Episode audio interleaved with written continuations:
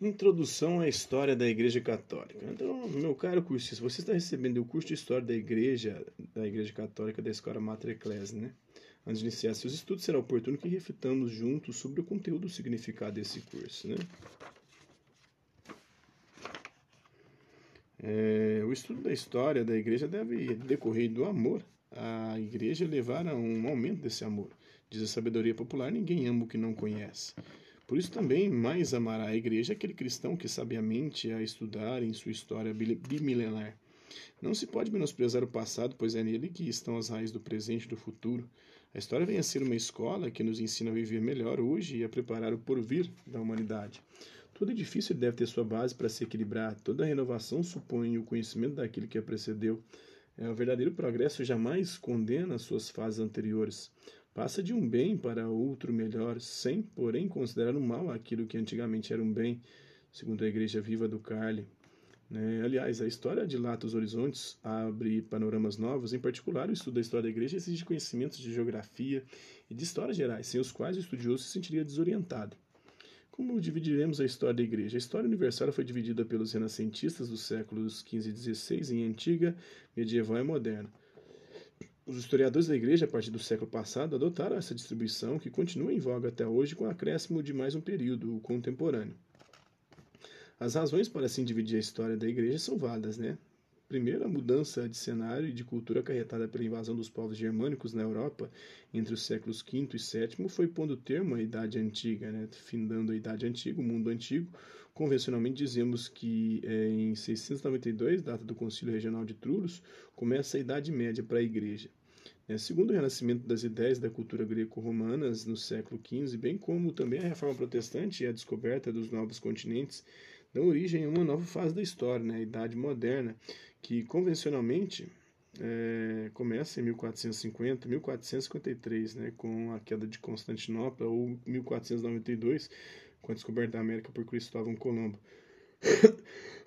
Terceiro, o Tratado Latrão de Latrão, né, entre a Santa Sé e o governo italiano, assim como os rápidos progressos da ciência e da técnica no século XX, obrigam a assinalar o início da, de nova idade, que é a contemporânea, em 1929, mas que para a divisão histórica começa no século XIX. Com o seguinte, nós temos né, história da Igreja Antiga, até o ano de 692, século VII, né, distinguimos nesse período aí duas subfases, até o ano de 313 e de 313 a 692.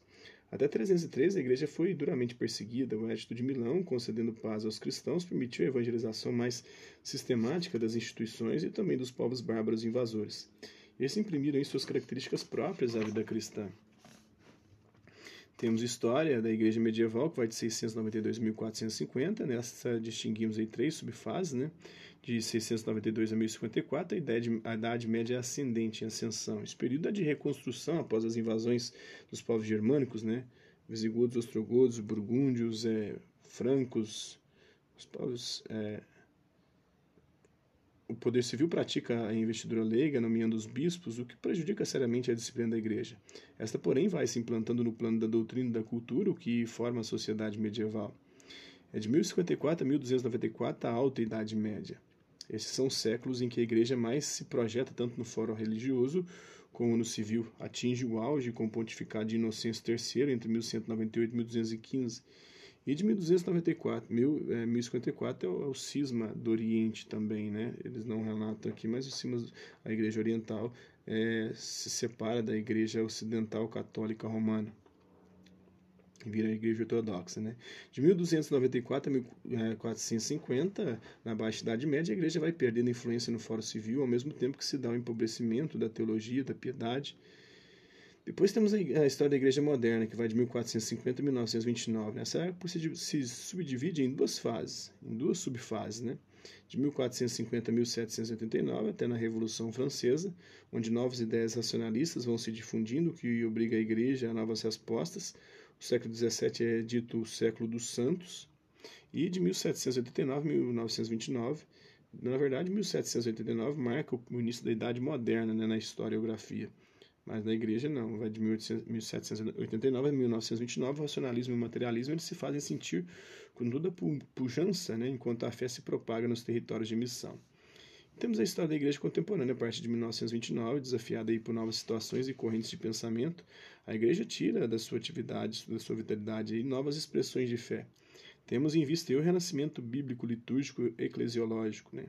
Então, ex-prezado cursista, o que temos a dizer-lhe ao entregar-lhe este curso, queira estudá-lo com vagar e com amor ao verbo divino, né? O Deus, Deus é, Deus vivo que se fez homem, que se fez ser humano e habitou, se fez carne e habitou entre nós, que se encarnou em Maria Virgem para viver no corpo místico da Igreja através dos séculos, do Estevão Bittencourt da Ordem de São Bento.